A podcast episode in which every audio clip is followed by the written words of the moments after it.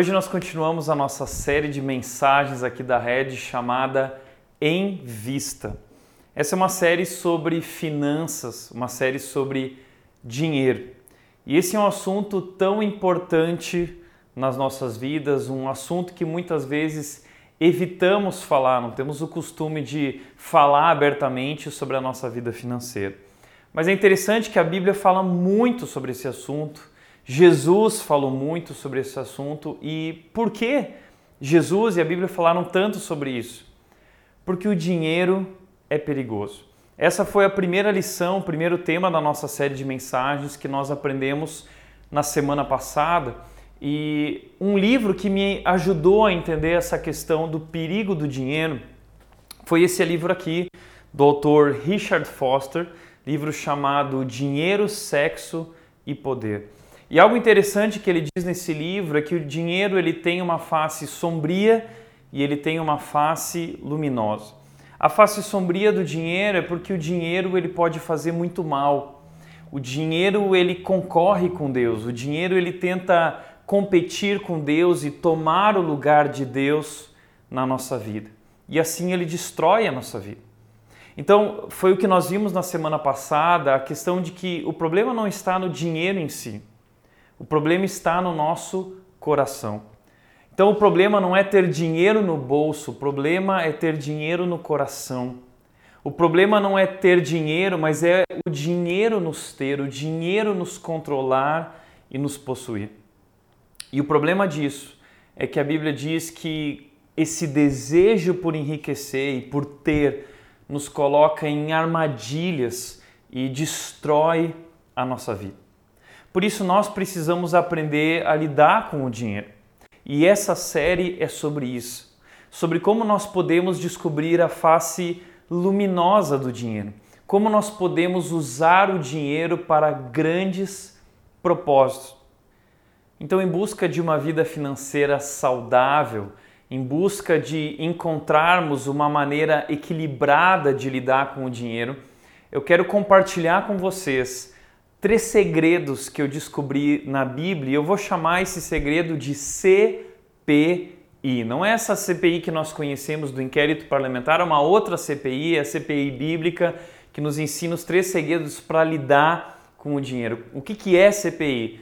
Contentamento, planejamento e investimento. Esses serão os temas da nossa série que nós vamos trabalhar e hoje eu quero conversar com você então a respeito do nosso Primeiro tema: contentamento. Esse é o segundo tema da nossa série Em Vista. Nós vamos falar hoje sobre o poder do contentamento. Contentamento. Esse é o primeiro segredo para nós aprendermos a lidar de maneira saudável com o dinheiro. E eu quero começar afirmando o seguinte, dizendo que o contentamento é o segredo de uma vida feliz. Todos nós queremos ser felizes, nós vivemos um tempo que faz essa pergunta o tempo todo: o que te faz feliz? Nós estamos em busca da felicidade. E eu quero propor que o segredo da felicidade está no contentamento. Agora, o problema, há um problema com o contentamento porque nós nunca fomos tão descontentes. Nós não temos contentamento, estamos sempre descontentes. Existe um livro que foi lançado que se chama O Paradoxo do Progresso. As pessoas têm vidas melhores, mas nunca estiveram tão infelizes. E o autor ele diz algo interessante nesse livro que eu quero te chamar a atenção. Ele diz o seguinte: embora a vida no mundo ocidental tenha melhorado dramaticamente, nas últimas décadas, o nível de felicidade e de contentamento diminuiu. Olhem que interessante. Nós nunca tivemos tantas coisas, nós nunca tivemos acesso às coisas como antes, mas nunca fomos tão infelizes. O contentamento tem diminuído. E muitas pessoas têm se suicidado, o número de suicídios aumenta, o número de doenças psicológicas, emocionais aumenta, o número de depressão aumenta e as pessoas estão cada vez com uma, um anseio maior. O que é que está acontecendo? Existe uma reportagem que foi lançada pela revista Super Interessante alguns anos atrás, falando sobre felicidade. A capa dizia a ciência da felicidade. E algumas das coisas que eles descobriram a respeito da felicidade. Veja só o que diz a revista: a busca da felicidade é o combustível que move a humanidade. Todos nós, o mundo inteiro, vive é, em busca da felicidade. E a reportagem continua dizendo: é ela que nos força a estudar, trabalhar, construir casas, realizar coisas, juntar dinheiro, gastar dinheiro, fazer amigos, brigar, casar, separar, ter filhos. Nós fazemos tudo isso em busca dessa felicidade. Ela nos convence de que cada uma dessas conquistas é a coisa mais importante do mundo e nos dá disposição para lutar por elas. Mas olha o que interessante o que eles descobriram, mas tudo isso é ilusão. A cada vitória, a cada conquista surge uma nova necessidade. Você já percebeu isso? Parece que a gente vive em função dessas conquistas. A gente está sempre imaginando que a felicidade está a um próximo passo. E desde que a gente nasce, a gente vive essa experiência achando assim: não, é, eu vivi isso quando eu era criança, eu, eu queria aquele brinquedo. Lembra disso quando a gente era criança e desejava muito aquele brinquedo? Eu, eu sempre fui assim, logo percebi que tinha algum problema comigo, porque eu falava, pai, mãe, eu quero muito aquele brinquedo. E a, a minha mente só pensava naquele brinquedo, a minha vida girava em torno daquilo e eu enchia a paciência dos meus pais até que eles resolviam me dar o tal brinquedo. E aí, ah, que alegria, aquela explosão de felicidade momentânea. Mas passava alguns dias e aquele brinquedo já não me trazia mais tanta satisfação e logo surgia uma outra necessidade. Essa é uma experiência comum para todos nós seres humanos, você já percebeu isso? Desde que a gente nasce, a gente acha assim: não, eu vou encontrar satisfação nesse brinquedo. Depois a gente vai crescendo, entra na escola e aí você fala assim: não, eu vou encontrar satisfação quando eu crescer, quando eu sair da escola, quando eu é, entrar na faculdade. Aí você entra na faculdade, começa a trabalhar, não, eu vou é, é, ser feliz quando eu tirar carta, é, eu vou ser feliz quando eu terminar a faculdade, porque a faculdade é muito difícil, trabalhar durante o dia, faculdade à noite. Ah, antes a minha vida era boa, quando eu estava só na escola era tudo maravilha. Agora não, quando eu encontrar alguém, quando eu me casar, eu vou ser feliz. E aí você se casa. E aí passam alguns anos e você pensa o seguinte: nossa, eu era feliz antes, agora eu quero me separar. Então, a mesma motivação que te fez casar para ser feliz, agora você está se separando dizendo que é para ser feliz. Então, você está percebendo que existe alguma coisa errada com a gente? Sempre surge uma nova necessidade. Parece que nada realmente nos satisfaz, parece que nada resolve. O que eu quero propor é que nós estamos vivendo diante da ditadura da felicidade. O que é a ditadura da felicidade? Hoje o mundo gira em torno desse assunto, felicidade. A pergunta do nosso tempo é: o que te faz feliz? E interessante é que hoje todas as nossas escolhas, tudo que nós fazemos, cada decisão que nós tomamos é norteado por essa busca de satisfação pessoal. Tudo tem que me fazer feliz. O trabalho tem que me realizar pessoalmente. A, a, a, igreja tem que me realizar pessoalmente, o casamento, o cônjuge tem que me realizar pessoalmente, o trabalho. E se não me realiza pessoalmente, é, tudo é descartável. Eu vou procurar um outro relacionamento, vou procurar um outro trabalho, porque eu mereço ser feliz. Essa é a ditadura da felicidade. Nós temos um problema no coração e nós ficamos buscando nas coisas ah, algo que sacie essa nossa sede. Agora, o marketing e a publicidade se aproveitam desse problema no nosso coração, desse desejo desenfreado e, e buscam despertar ainda mais insatisfação na gente. Então, o tempo todo, as propagandas de televisão tentam mostrar para você o estilo de vida que você deveria ter, mas não tem. pessoas que estão vivendo a vida viajando, pessoas que têm uma vida boa porque elas estão num carrão e elas são felizes naquele carrão, pessoas que têm roupas maravilhosas, de marca, e isso uh, uh, faz as pessoas serem mais felizes. Então, o marketing e a publicidade vão tentando gerar insatisfação para que a gente consuma. Dizendo que se você tiver esse carro, tiver aquela roupa, ou se você tiver uma casa assim, ou se você viver esse estilo de vida, você vai ser feliz. Para piorar, ah, agora nós temos as redes sociais com publicidade propaganda o tempo todo. E você já deve ter percebido isso, inclusive saiu uma série no Netflix chamada O Dilema das Redes, que mostra um pouco de forma exagerada, mas é verdade, essa questão de como as redes sociais nos manipulam, como eles nos conhecem. Veja só essa série, você vai perceber isso, é como se eles nos conhecessem melhor do que nós conhecemos, eles conhecem cada foto que nós curtimos, eles sabem quanto tempo a gente passa na internet, o tipo de produto que a gente está vendo, todas as nossas buscas. Então eles trazem os produtos, eles vendem aquilo que nós estamos querendo. Muitas vezes a gente está conversando com alguém e o nosso microfone está lá captando a nossa conversa e, sacando, ah, uma churrasqueira nova. Então tá aqui, ó, tum, lance a churrasqueira lá para o Tiago. É, é assim que a internet, a publicidade o marketing hoje funcionam. E a gente não consegue se livrar disso. Liga o celular, liga o computador, estamos diante dessas coisas o tempo todo. Para piorar, além disso, nas redes sociais, elas geram insatisfação constante na gente, porque muitas vezes ficamos vendo, acompanhando a vida das outras pessoas e muita gente só posta no Facebook e no Instagram a parte boa da sua vida. Posta a viagem, posta a comida maravilhosa naquele restaurante, posta a fotinho magra, né? Posta a fotinho naquele momento bonito, maquiada, linda, e você fica vendo aquele Instagram e aquilo vai te gerando um incômodo, aquilo vai gerando insatisfação. Essa comparação vai nos fazendo ser descontentes com a nossa vida. Então é tudo isso.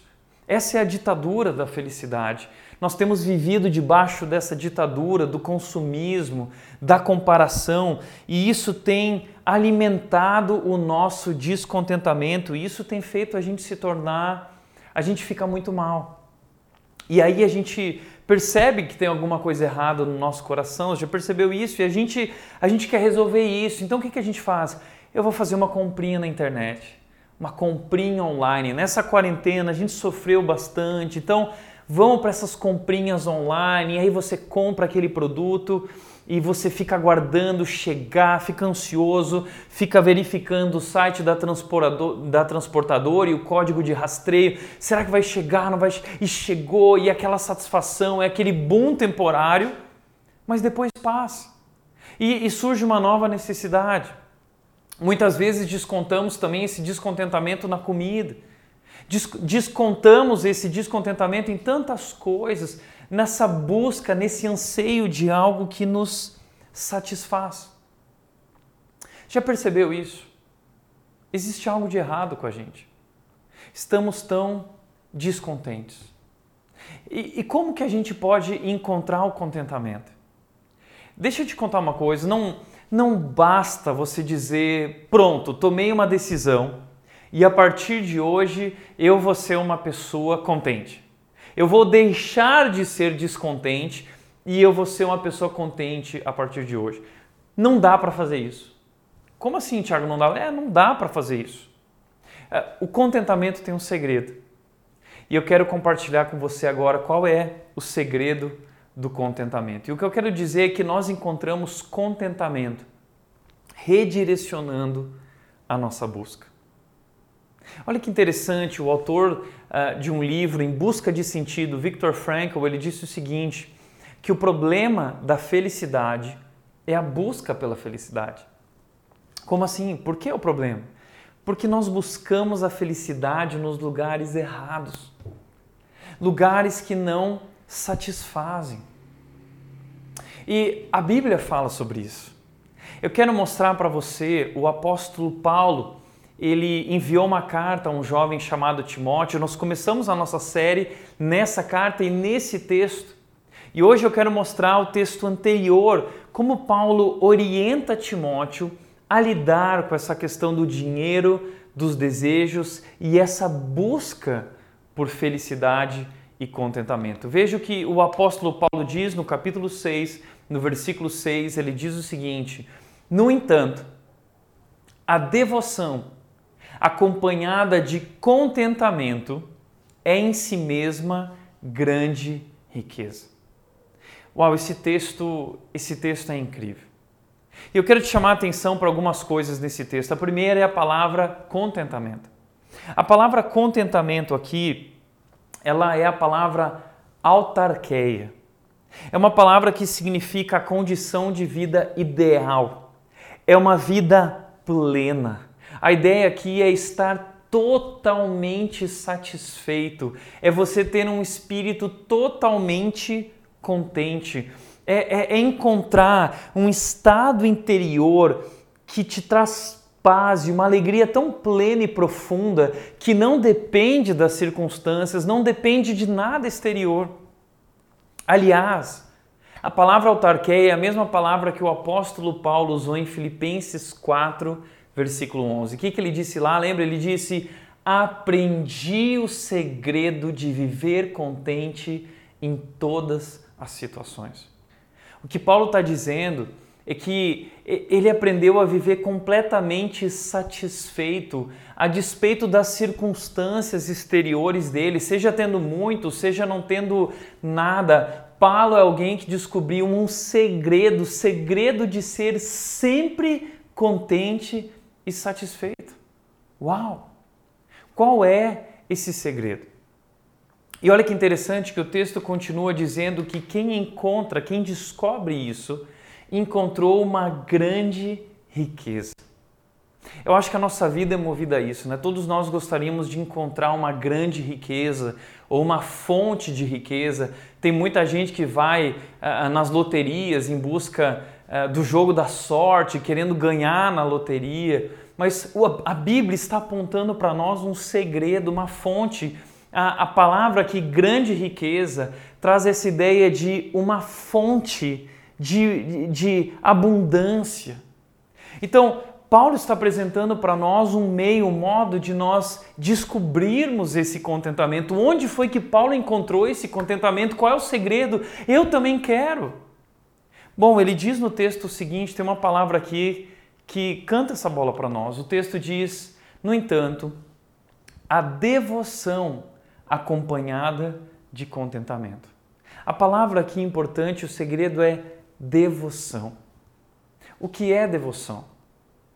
É, eu quero trazer hoje os três segredos do contentamento. São três P's para desenvolver o contentamento nas nossas vidas. E o primeiro P que o apóstolo Paulo nos ensina é presença. A presença de Deus. Devoção é desfrutar da presença de Deus. É nós construirmos um relacionamento com Deus. E, e foi por isso que Jesus morreu na cruz. Jesus veio ao mundo para acabar com esse abismo que existia entre nós e Deus, chamado pecado, e ele pagou o preço pelo pecado naquela cruz. E, e, ele diz o seguinte: agora nós podemos ir ao Pai através dele. Ele disse: Eu sou o caminho, a verdade e a vida. Jesus é o segredo. E nós hoje podemos ter um relacionamento com Jesus, um relacionamento com o Deus Criador que nos criou e sabe exatamente o que nós precisamos, o Deus que quer nos suprir e nos trazer, como diz João 10,10, 10, eu vim para que vocês tenham uma vida abundante. Eu descobri esse segredo quando eu era jovem e tinha 14 anos. Na minha adolescência, eu passei por algumas crises, talvez como todo adolescente passa. E o que eu quero te contar, e talvez você já percebeu isso, mas eu não era o mais bonito. Pelo contrário, eu acho que eu estava na lista dos mais feios da turma. Eu também não era o mais alto. Eu estava na lista dos mais baixinhos. Eu também não era mais rico. Pelo contrário, nós tínhamos uma vida muito simples. E eu também não era o mais inteligente da turma. Pelo contrário.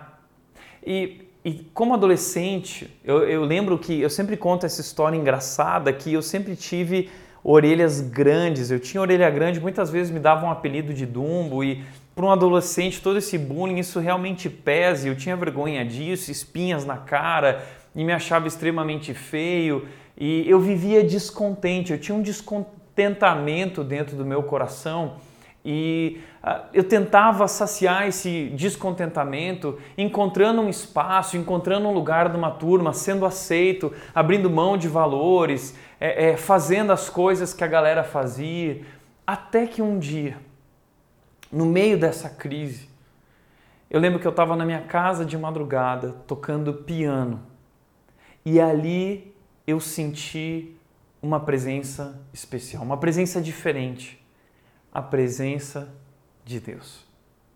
E no dia em que eu senti a presença de Deus, no dia que eu tive, eu digo que ali eu tive um encontro com Jesus, como Jó, que antes eu conhecia só de ouvir falar, mas agora os meus olhos te veem. Naquele dia, o meu coração foi inundado pelo amor de Deus.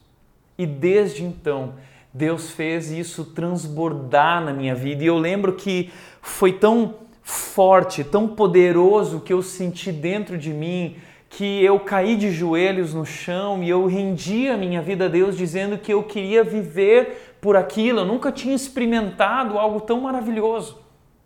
E eu escrevi uma letra em que eu dizia o seguinte: ah, eu sinto algo no meu coração queimando dentro de mim, é uma chama. E desde então, desde aquele dia, a minha vida nunca mais foi a mesma. Eu digo que o Salmo 16, 11 explica muito bem o que eu passei a viver a partir daquele momento. Salmo 16, 11 de Davi diz o seguinte: Tu me mostras, Deus me mostra o caminho que conduz à vida.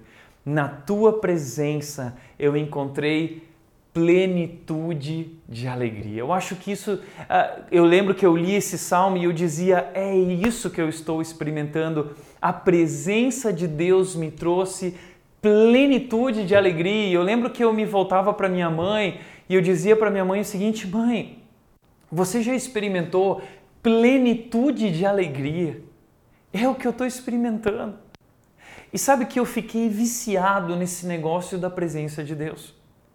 E todas as vezes que eu podia, eu voltava para o piano e ali eu tinha momentos onde eu me conectava com Deus, onde eu buscava a presença de Deus em adoração, em louvor e gratidão. E ali eu derramava o meu coração, vivendo as crises que nós vivemos na vida, situações complicadas, medo, rejeição, muitas vezes temores interiores. E eu lembro que eu saía correndo, muitas vezes eu ia para a igreja durante a semana, não tinha ninguém lá, e eu sentava no piano e eu derramava o meu coração diante de Deus, na presença de Deus. E ali eu descobri essa fonte, essa grande riqueza, algo dentro de mim que gerava esse contentamento e não importava o que estava acontecendo, eu tinha tudo. Eu acho interessante que Paulo fala isso na carta dele de Coríntios, ele fala: ah, não temos nada, porém temos tudo. Eu não tinha nada, mas eu tinha tudo. Eu encontrei o segredo de Paulo, o segredo de ser contente em toda situação. Entenda isso. Você pode ser a pessoa mais feliz do mundo, desprovido de riquezas materiais. Ah, como disse Blaise Pascal, a felicidade não pode ser encontrada em nós mesmos nem nas coisas exteriores, mas somente em Deus e em nós mesmos se estivermos unidos a Ele. O que Jesus fez na cruz nos permite agora estar unidos com Deus e ter um relacionamento com Deus, desfrutar da presença de Deus e desfrutar do fruto do Espírito na nossa vida que traz paz, amor, alegria, ou seja, existe uma vida abundante que Deus oferece para nós através desse relacionamento. Mas será que nós temos desfrutado da presença de Deus? Por isso que eu quero propor é que felicidade não é ter dinheiro na mão, felicidade é, felicidade é dedicar a Deus o coração. Felicidade não tem a ver com algo que eu compro, algo que eu conquisto, um lugar que eu vou. Felicidade tem a ver com buscar a Deus no meu coração, é, satisfazer, saciar a sede do meu coração no lugar certo, em Deus. Buscar ter um coração contente em Deus, esse é o segredo de uma vida feliz. Por isso, um outro texto continua dizendo, Hebreus capítulo 13, versículo 5 diz: Não amem o dinheiro. Não amem o dinheiro. Estejam satisfeitos com o que têm. Porque Deus disse: Não o deixarei, jamais o abandonarei. O que o autor de Hebreus está dizendo para nós? Como nós podemos desenvolver esse contentamento e estar satisfeito? É aprender a descansar na presença de Deus. Deus está conosco, Deus não nos deixa, Ele jamais nos abandona. E se Deus é por nós, quem será contra nós? Veja quantas bênçãos Deus derramou em nossa vida. O seu amor, o seu poder, o seu cuidado, nós temos tudo, uma vida abundante que Deus nos oferece. Mas muitas vezes a gente olha para Deus e fala assim: onde que Deus está? Será que Deus me abandonou? Será que Deus não se importa com a minha vida? Onde Deus está? E sabe que o problema não é que Deus não está conosco. O problema não é que Deus nos abandonou. O problema é que nós não temos tempo. Nós não temos dado prioridade a esse relacionamento Deus não faz parte da nossa vida. A verdade é que nós o deixamos. A verdade é que nós o abandonamos. Esse é o problema. Eu sempre gosto de imaginar a presença de Deus através de uma imagem de um café da manhã, quando nós acordamos. Deus passou a noite trabalhando e preparando um banquete para nós. E nós acordamos pela manhã tão rápido, correndo, com tantas coisas na cabeça. E nós não dobramos o joelho na presença de Deus, buscando Ele, aquele que, o único que é capaz de saciar a sede do nosso coração. E desprezamos esse banquete maravilhoso que Deus tem preparado para nós todos os dias. É por isso que estamos tão insatisfeitos. É por isso que nada nos satisfaz. Sabe qual é o problema? O nosso coração, ele tem um descontentamento crônico. O nosso coração, ele é um buraco sem fundo. A nossa alma tem esse descontentamento crônico e, e só Jesus pode preencher esse vazio. Então nós precisamos aprender a redirecionar a nossa busca. Ao invés de buscar o contentamento em coisas, em compras, nós precisamos buscar o contentamento conectando o nosso coração a Deus.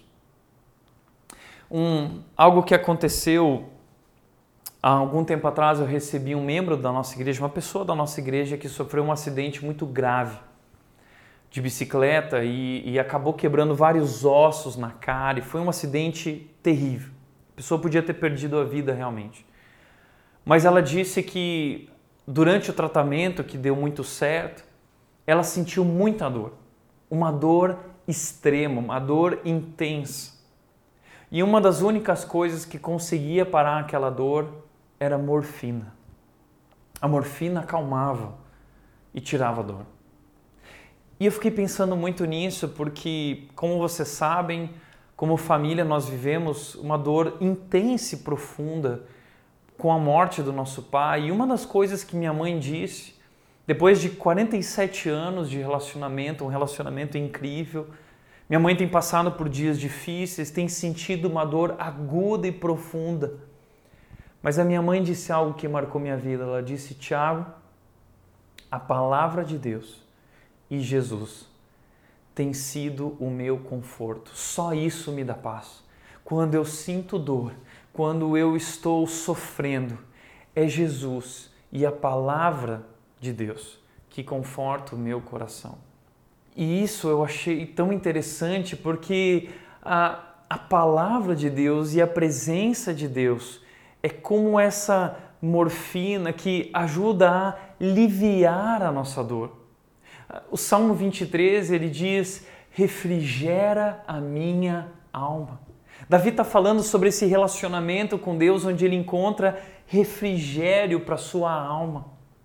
Paulo disse em Filipenses 4,13, ele disse: Tudo posso naquele que me fortalece. O que ele estava dizendo é: Eu sou capaz de enfrentar qualquer situação através daquele que é a minha força. Versículo preferido do meu pai, nosso versículo de casamento, meu e da Nath, nós amamos esse texto, Salmo 73, 26, que diz: o meu, A minha saúde pode acabar, o meu coração pode fraquejar, mas Deus continua sendo a força do meu coração. Está entendendo isso?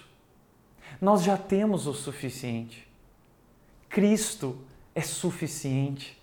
Jesus Cristo é mais do que suficiente e Ele nos convida para esse banquete, Ele nos convida para viver esse relacionamento, experimentar essa vida abundante, experimentar essa força que fortalece o nosso coração. Esse é o segredo de viver contente em toda e qualquer situação, é desfrutar da presença de Deus. Você tem desfrutado da presença de Deus?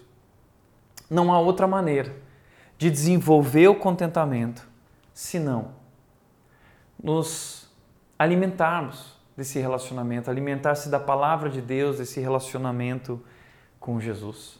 Primeiro P, primeiro segredo do contentamento é desfrutar da presença de Deus. Mas o segundo P é uma perspectiva. É viver na perspectiva da eternidade. Veja o que diz o texto, versículo 7 continua dizendo: Afinal, não trouxemos nada conosco quando viemos ao mundo, e nada levaremos quando o deixarmos. Olha que interessante. Ele está falando que nós não trouxemos nada para o mundo e nada nós vamos levar desse mundo quando nós o deixarmos. Paulo está nos lembrando a respeito da nossa perspectiva como cristãos.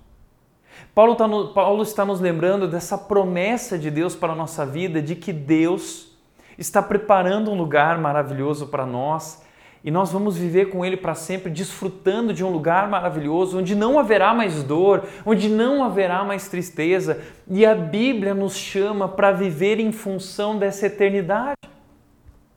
O nosso problema é que nós não vivemos nessa perspectiva. Nós vivemos o aqui e agora. Nós somos bitolados e nós só queremos saber do agora. Mas essa vida passa depressa. E esse é o nosso problema e é por isso que essa série se chama Em Vista. Porque Deus está nos chamando para viver uma vida diferente, ter uma postura diferente, viver decisões diferentes, tendo em vista a eternidade, tendo em vista o futuro, a vida que Deus tem preparado para nós, ou seja, viver na perspectiva da eternidade. Como disse C.S. Lewis, se você ler a história, descobrirá que os cristãos que mais fizeram pelo mundo presente foram precisamente aqueles que mais pensaram no mundo vindouro. Se você quer ser alguém que realmente vai fazer algo especial. É, você precisa ser alguém que vai olhar para a vida dessa maneira em vista, tendo em vista, a, em perspectiva, a eternidade. E a pergunta que eu quero te deixar sobre isso é: além de coisas, quando você deixar esse mundo, o que você vai deixar para trás? Porque uma das coisas que que uma vez perguntaram para quando John Rockefeller, um dos maiores bilionários, primeiro bilionário do mundo, quando ele morreu, perguntaram para a família dele quanto ele deixou. E a resposta foi interessante, eles deixaram, eles falaram, ele deixou tudo. Ele não levou um centavo. Ou seja, dinheiro a gente não leva.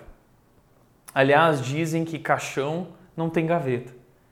a gente não vai levar nada com a gente. Aqueles que têm a salvação em Cristo irão viver com Jesus lá no céu. O que nós o que nós vamos levar? Nada, nós não levamos nada. Então, o que, que nós estamos deixando para trás nesse mundo? Qual é a marca que nós vamos deixar nesse mundo? Você já parou para pensar nisso? Porque se tudo que nós temos é dinheiro, nós temos muito pouco. Porque se tudo que nós vamos deixar para esse mundo é dinheiro, isso é muito pouco. Eu não sei você, mas eu não quero só passar pela vida. Eu quero deixar marcas, como nós já falamos, quero deixar um legado. Eu realmente quero saber e entender que a minha vida uh, fez a diferença na vida de outras pessoas. E quando eu deixar esse mundo, o que eu vou deixar nesse mundo? Porque Paulo está falando sobre isso, porque ele foi alguém que deixou algo. Paulo deixou cartas especiais, que, que orientaram a igreja nos séculos seguintes e até hoje nós estamos sendo orientados porque Paulo dedicou a sua vida por essa eternidade, ele investiu nisso. Ele não se preocupou com dinheiro, ele abriu mão da vida dele para se dedicar a isso. Paulo influenciou a teologia e o pensamento sobre Deus e quem é Deus. E o que nós vamos deixar para trás? Eu gosto muito quando Jesus diz lá em, do, em Lucas capítulo 12, versículo 15, ele diz o seguinte: cuidado. Lembre-se que a vida do. Ele diz: cuidado, guardem-se de todo tipo de ganância. A vida de uma pessoa não é definida pela quantidade dos seus bens. E ele conta uma parábola. A parábola de um homem que era muito rico e ele teve uma colheita excelente e ele não tinha mais onde guardar tudo aquilo, então ele falou: Eu vou destruir esses meus celeiros, eu vou construir novos, maiores, e eu vou guardar e eu vou ter a, a provisão durante muitos anos. E aí, Jesus, nessa parábola, ele diz o seguinte sobre isso: ele diz no versículo 21, sim. Ele diz assim: Você é louco porque vão. É, é, você vai perder sua vida hoje, você vai morrer, e quem vai ficar com tudo que você tem? Você não vai levar nada disso. E aí ele diz no versículo 21: sim, é loucura acumular riquezas terrenas e não ser rico para com Deus. E eu tenho pensado muito nisso desde que meu pai faleceu. É, que tipo de riqueza nós temos? Você é alguém que é rico para o mundo, de acordo com esse olhar e perspectiva do mundo, ou você é alguém que é rico dessa perspectiva de Jesus, alguém que é rico para com Deus. O que é ser rico para com Deus? Ser rico para com Deus é fazer um investimento nas coisas de Deus, é investir nas coisas eternas, é desfrutar da presença de Deus, é viver nessa perspectiva da eternidade e dedicar a nossa vida e a nossa história para o propósito de Deus nesse mundo. Por isso, a pergunta que eu quero te deixar é: quando você se for, o mundo vai ganhar alguma coisa porque você esteve aqui?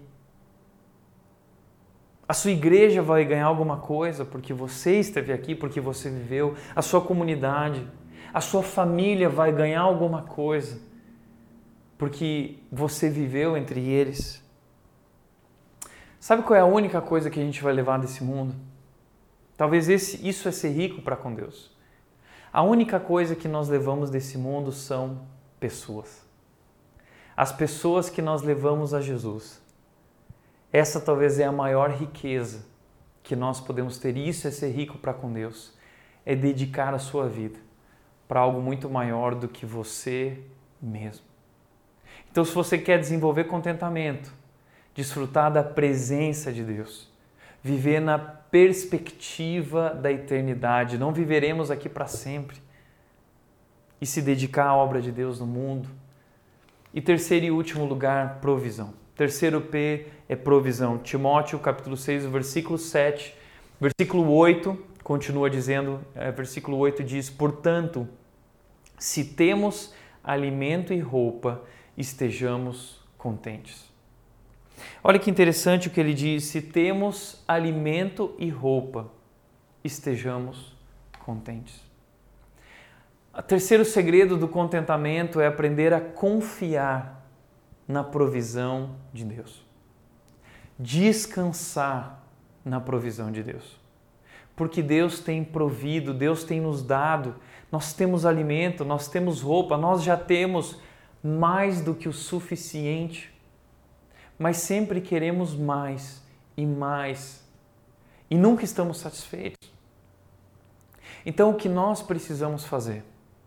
É, eu gosto muito de um livro que eu já citei que se chama Olhai os Lírios dos Campos, uh, o livro de um escritor uh, gaúcho, Érico Veríssimo, um dos meus escritores favoritos que influenciou muito a minha maneira de escrever. E ele disse o seguinte: e quando o amor ao dinheiro, quando essa ansiedade, ele diz, pelo sucesso, por ter, nos estiver deixando cegos, porque lembra, cega, isso nos cega. Então, quando isso estiver nos cegando, saibamos fazer pausas para olhar os lírios do campo e as aves do céu. E ele aqui faz uma referência a um texto da Bíblia. Mateus capítulo 6, versículo 25, onde Jesus diz: Não se preocupem com a vida de vocês, com o que vocês vão comer, com o que vocês vão beber, com o que vocês vão vestir.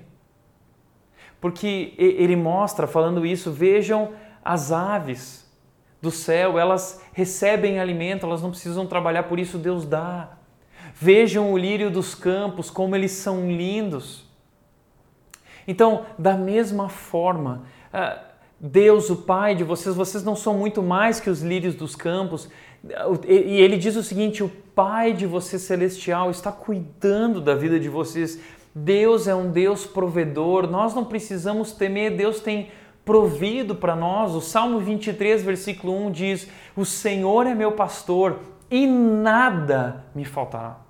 Nós temos muito mais do que o suficiente, mas acima de tudo, nós temos um Deus que é o nosso pastor que cuida das nossas vidas, que provê, que enche o nosso cálice, que unge a nossa cabeça. E Davi, nesse salmo, descreve essa experiência incrível que ele conta na segunda parte do Salmo 23, dizendo que ele foi à casa de Deus e ele diz: Eu sempre vou voltar. Ele está dizendo: Eu sempre vou voltar à presença de Deus, porque ali eu descobri a felicidade, a bondade de Deus, o amor de Deus maravilhoso, onde ele faz o meu cálice transbordar. É a plenitude de alegria. Então nós precisamos aprender a viver esse relacionamento com Deus e confiar na provisão de Deus. E de, é decidir ter um coração contente em Deus. Você tem vivido esse relacionamento com Deus? Talvez, se você está vivendo essa loucura uh, pelo amor ao dinheiro, por riqueza, essa correria desenfreada que não vai te levar a lugar nenhum, lembra de Salomão? Salomão falou sobre isso: as coisas desse mundo não satisfazem. Salomão disse: é tudo vaidade. Salomão foi alguém enganado que perdeu tempo, que desperdiçou a sua vida se dedicando às coisas que não satisfaziam. E no final do livro, qual é a conclusão dele? Ele descobre o seguinte: que a satisfação não está debaixo do sol, ela está acima do sol. A satisfação está em Deus. Ele diz, acima de tudo, tema a Deus. O que é isso? É dedique o seu coração a Deus. Então, se hoje, ah, para quem você tem dedicado o seu coração? A única maneira de nós resolvermos o problema do amor ao dinheiro é redirecionando o nosso amor. Nós precisamos direcionar a nossa busca para Deus e amar a Deus acima de todas as coisas. E esse é o segredo do contentamento. E só em Deus nós podemos resolver esse problema do nosso coração, esse problema crônico, esse buraco sem fundo que nada satisfaz. Jeremias 2,13 diz o seguinte: O meu povo cometeu dois crimes, eles me abandonaram, eu que sou a fonte de água viva, que posso satisfazer, e eles cavaram para si cisternas rachadas, cisternas que não retêm água. Então, esse é o problema. Nós abandonamos a fonte de água viva, de alegria, de vida abundante, e nós somos atrás de pequenas cisternas rachadas que não retêm água, e logo nós estamos com mais sede. Mas Deus quer satisfazer a nossa sede. E você nunca vai ser capaz de lidar com o dinheiro da maneira correta enquanto você não tiver um coração satisfeito e contente em Deus. Por isso, para refletir e praticar, em primeiro lugar, você tem desfrutado da presença de Deus? Você tem se dedicado a esse relacionamento com Deus diariamente para satisfazer a sua alma? Segundo lugar, você tem vivido na perspectiva da eternidade? Ou o teu plano de vida se resume ao aqui e agora, as tuas conquistas no trabalho e ter muito dinheiro na conta bancária? Você tem vivido para fazer parte do propósito de Deus nesse mundo? De se dedicando a amar as pessoas, levar as pessoas a Jesus? Terceiro e último lugar, você confia na provisão de Deus? Deus tem provido. Se você acha que é você quem tem provido, que tem sustentado a tua casa, você é um tolo. Você é um tolo. Porque é Deus quem tem te dado força, é Deus quem tem te dado saúde, é Deus quem tem aberto portas e dado oportunidades, é Deus quem te deu um trabalho, é Deus quem te deu clientes, é Deus quem tem te dado sustento, é Deus que tem trazido o pão e a comida sobre a tua casa, porque Ele é um Deus provedor. E talvez nós precisamos aprender a desenvolver essa gratidão e fazer uma pausa e parar para perceber o cuidado e o grande amor de Deus por nossas vidas e tantas bênçãos ao nosso redor. Que Deus. Sabe que Paulo, Paulo ele ele fala que ele descobriu algo muito valioso. E eu me identifico muito com isso porque Paulo diz em Filipenses capítulo 3, versículos 7 e 8, Paulo diz o seguinte: Eu pensava que isso era valioso, mas agora tudo isso eu considero insignificante por causa de Jesus.